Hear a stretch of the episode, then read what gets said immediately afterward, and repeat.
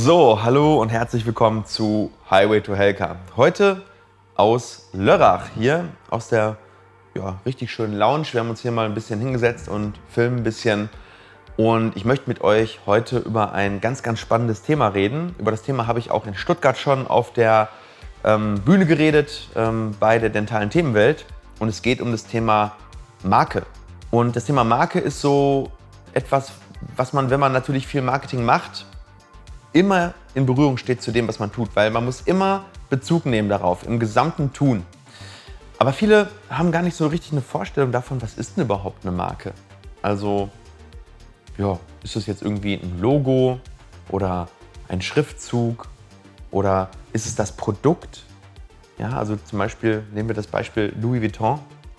Ist das jetzt die Tasche oder die Summe der ganzen Produkte? Ist das eine Marke?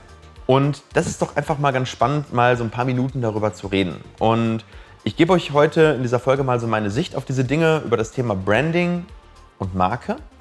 Und ich glaube, dass wenn du zum Beispiel Zahnarzt bist oder vielleicht ein eigenes Business hast oder vielleicht sogar eine Personenmarke bist, also eine Personal Brand, da vielleicht so das ein oder andere Nugget rausnehmen kannst.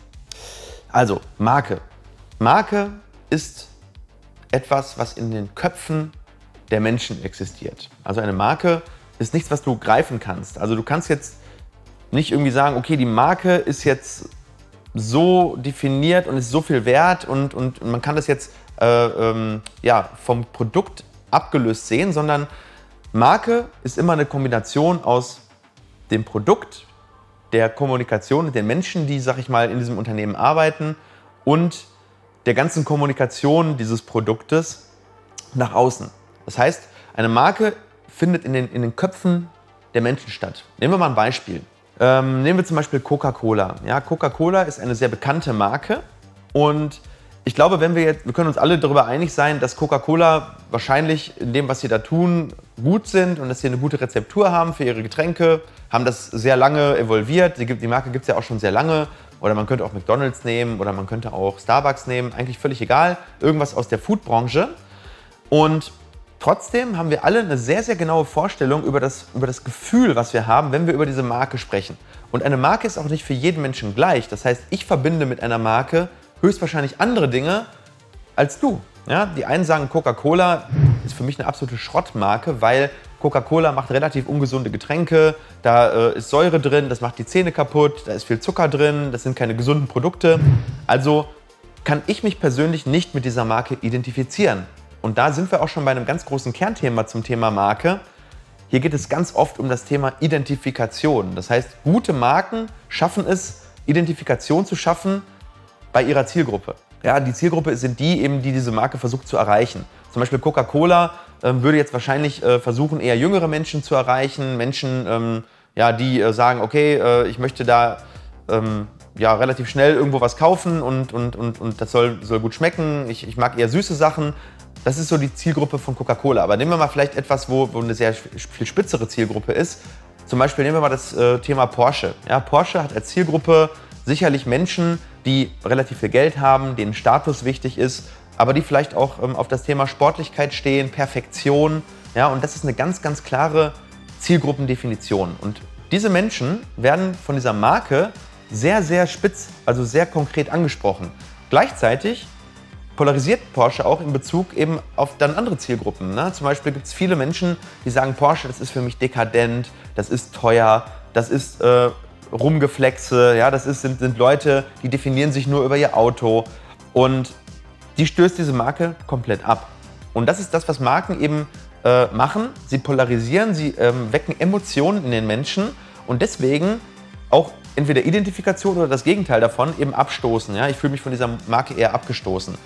Gute Marken machen genau das. Schlechte Marken schaffen das nicht. Also schlechte Marken sind zum Beispiel Marken, wo alle sagen, ja, das ist so lala, das finde ich okay, das finde ich relativ gut, das finde ich vielleicht nicht ganz so gut, aber die polarisieren nicht. Ja? Zum Beispiel Apple ist auch so eine Marke. Entweder liebt man Apple oder es gibt ganz viele Leute, die Apple hassen. Das gleiche gilt mit Android ja? oder Samsung. Ja? Entweder liebt man das oder man hasst das, weil man dieses Ökosystem und diese gesamte Kommunikation und die Grundwerte, die diese Marke eben ja, nach außen transportiert, entweder total gut findet oder total schlecht.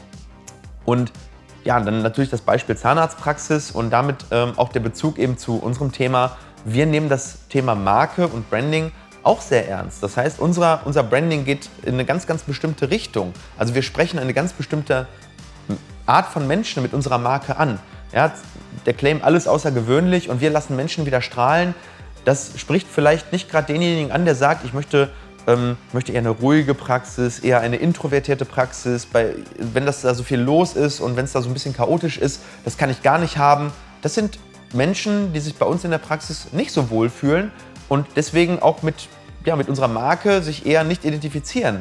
Selbst wenn die Dienstleistung im Zimmer, also das reine Behandeln, gleich ist. Ja? Das heißt, ähm, wir können einen anderen Zahnarzt haben oder eine andere Praxis, da ist, ist das Ergebnis der Dienstleistung, der Kerndienstleistung, also zum Beispiel wie eine Füllung gemacht wird, wie ein Implantat gesetzt wird, am Ende gleich. Aber das drumherum, die Kommunikation, das, das sogenannte Look and Feel, das, ähm, ja, man sagt auch dazu, die, die Kundenerfahrung, diese gesamt, gesamtheitliche Kundenerfahrung, die ist dort dann eben unterschiedlich. Und deswegen gibt es eben Menschen, die gehen zur Marke A und deswegen gibt es Menschen, die gehen eher zur Marke B, weil ein Produkt ist viel mehr als nur die reine Dienstleistung. Es ist viel mehr als der Schokoriegel, der in der Verpackung ist. Es ist viel mehr als das reine Handy und das reine Display, was man benutzt. Es ist viel mehr als äh, zum Beispiel ja, das reine Auto, in das man sich reinsetzt und das einen von A nach B bringt mit einem bestimmten Komfortgrad und einer bestimmten Geschwindigkeit, sondern es, ist, es sind Emotionen, es sind ja, ähm, Identifikation, es sind Werte, es sind auch teilweise ähm, ja, Menschen, die sich dann sozusagen untereinander verbinden, weil sie sich dieser Marke zugehörig fühlen. Ja? Nimm das Thema Harley Davidson. Ja? Harley Davidson, das sind ganz bestimmte Menschen, die treffen sich dann in Clubs, wo es dann eben nur um das Thema Harley Davidson geht. Und deswegen ist diese Marke auch gleichzeitig wie so eine Art ja, äh, Schild auf der Stirn, hey, ich bin die und die Art von Mensch und ich möchte mich gerne mit den gleichen Menschen, die auch so ticken, verbinden. Das ist ganz, ganz spannend und ich, ich hoffe, dass ich da so ein bisschen euren Blick für das Thema Marke vielleicht auch ein bisschen erweitern konnte. Und jetzt kommt noch ein ganz, ganz wichtiger weiterer Aspekt, nämlich ähm, bei Marken ist es so, äh, was ist denn wirklich der Wert einer Marke? Ja? Und der Wert einer Marke, wenn du selber Unternehmensinhaber ist, das ist, wenn du nicht im Raum bist und wenn, wenn, wenn von dir nichts da ist und jemand unterhält sich über dich, dann ist das die Summe der Dinge, die über dich erzählt wird. Ja? Zum Beispiel über mich wird vielleicht erzählt, Mensch, das ist ein Typ, der ist total äh, kompetent, aber der ist vielleicht auch ein bisschen extrovertiert, der ist vielleicht ein bisschen drüber, ähm, der ist auch vielleicht ein bisschen chaotisch, ja, der, ähm, der ist vielleicht auch sehr selbstbewusst. Ne? Also es gibt die Dinge, die dann eben hinter deinem Rücken erzählt werden. Natürlich erzählt nicht jeder das Gleiche und deswegen ist es die Summe der Dinge, die über dich erzählt werden. Das ist sozusagen dein Image, dein Ruf, ja, dein, ähm, ja, dein, dein Asset, was du hast, also, also sozusagen dein, dein, das, was du aufgebaut hast in den Köpfen der Menschen, wenn du nicht gerade da bist. Weil wenn du gerade im Raum bist, reden die Menschen natürlich nicht offen darüber, wie du bist, sondern dann sind sie meistens freundlich und sagen dir nicht direkt ins Gesicht, was sie über dich denken. Und deswegen finde ich es immer ganz wichtig, dass wir auch anonymisiert unser Feedback einholen darüber, wie werden wir eigentlich wahrgenommen und ist das eigentlich das, was wir erreichen möchten, weil wir natürlich ähm, mit unserem Branding und unserem Marketing versuchen eben eine bestimmte Menschengruppe zu erreichen. Dabei wollen wir uns aber auch nicht voll verbiegen. Ne? Das heißt, man muss immer da auch einen Kompromiss machen und sagen, okay, wenn wir jetzt diese Zielgruppe nicht erreichen, mit dem, wie wir authentisch sind, dann ist es vielleicht gar nicht unsere Zielgruppe, sondern dann ist unsere Zielgruppe vielleicht eine ganz andere Art von Menschen.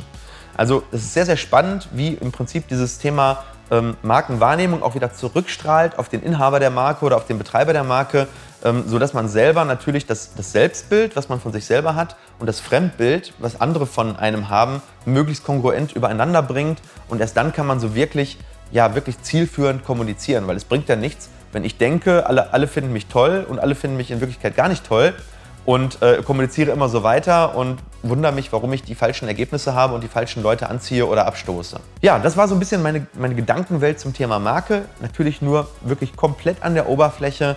Aber ich glaube, das ist einfach spannend, sich mal darüber Gedanken zu machen, dass es nicht nur das reine Produkt gibt in einer Firma oder in einer Personenmarke auch, sondern dass darüber hinaus viel, viel, viel, viel mehr passiert äh, über die Kommunikation. Und normalerweise ist es so, dass gute Marken auch einfach immer viel kommunizieren. Deswegen macht Apple Werbung, deswegen macht Coca-Cola Werbung, deswegen macht Louis Vuitton Werbung. Obwohl sie schon sehr bekannt sind, versuchen sie immer wieder ihre Markenbotschaft, ihren Markenkern nach außen zu kommunizieren, um einfach weiterhin eine starke Marke zu bleiben. So, und jetzt erzählt uns mal, wie denkt ihr darüber? Sagt ihr, das macht Sinn? Oder wenn ihr vielleicht selber Zahnärzte seid oder selber irgendwie Unternehmer, schreibt doch mal, wofür steht denn eure Marke? Was ist das, was euch ausmacht und wo ihr denkt, das ist so unser Markenkern und das ist das, wofür uns unsere Kunden oder Patienten lieben? In dem Sinne, ganz liebe Grüße und ich freue mich, wenn ihr das nächste Mal wieder einschaltet, wenn wir vielleicht wieder ganz woanders sind. Und ja, wir werden jetzt erstmal noch schön ein bisschen was essen gehen und danach zum Sport.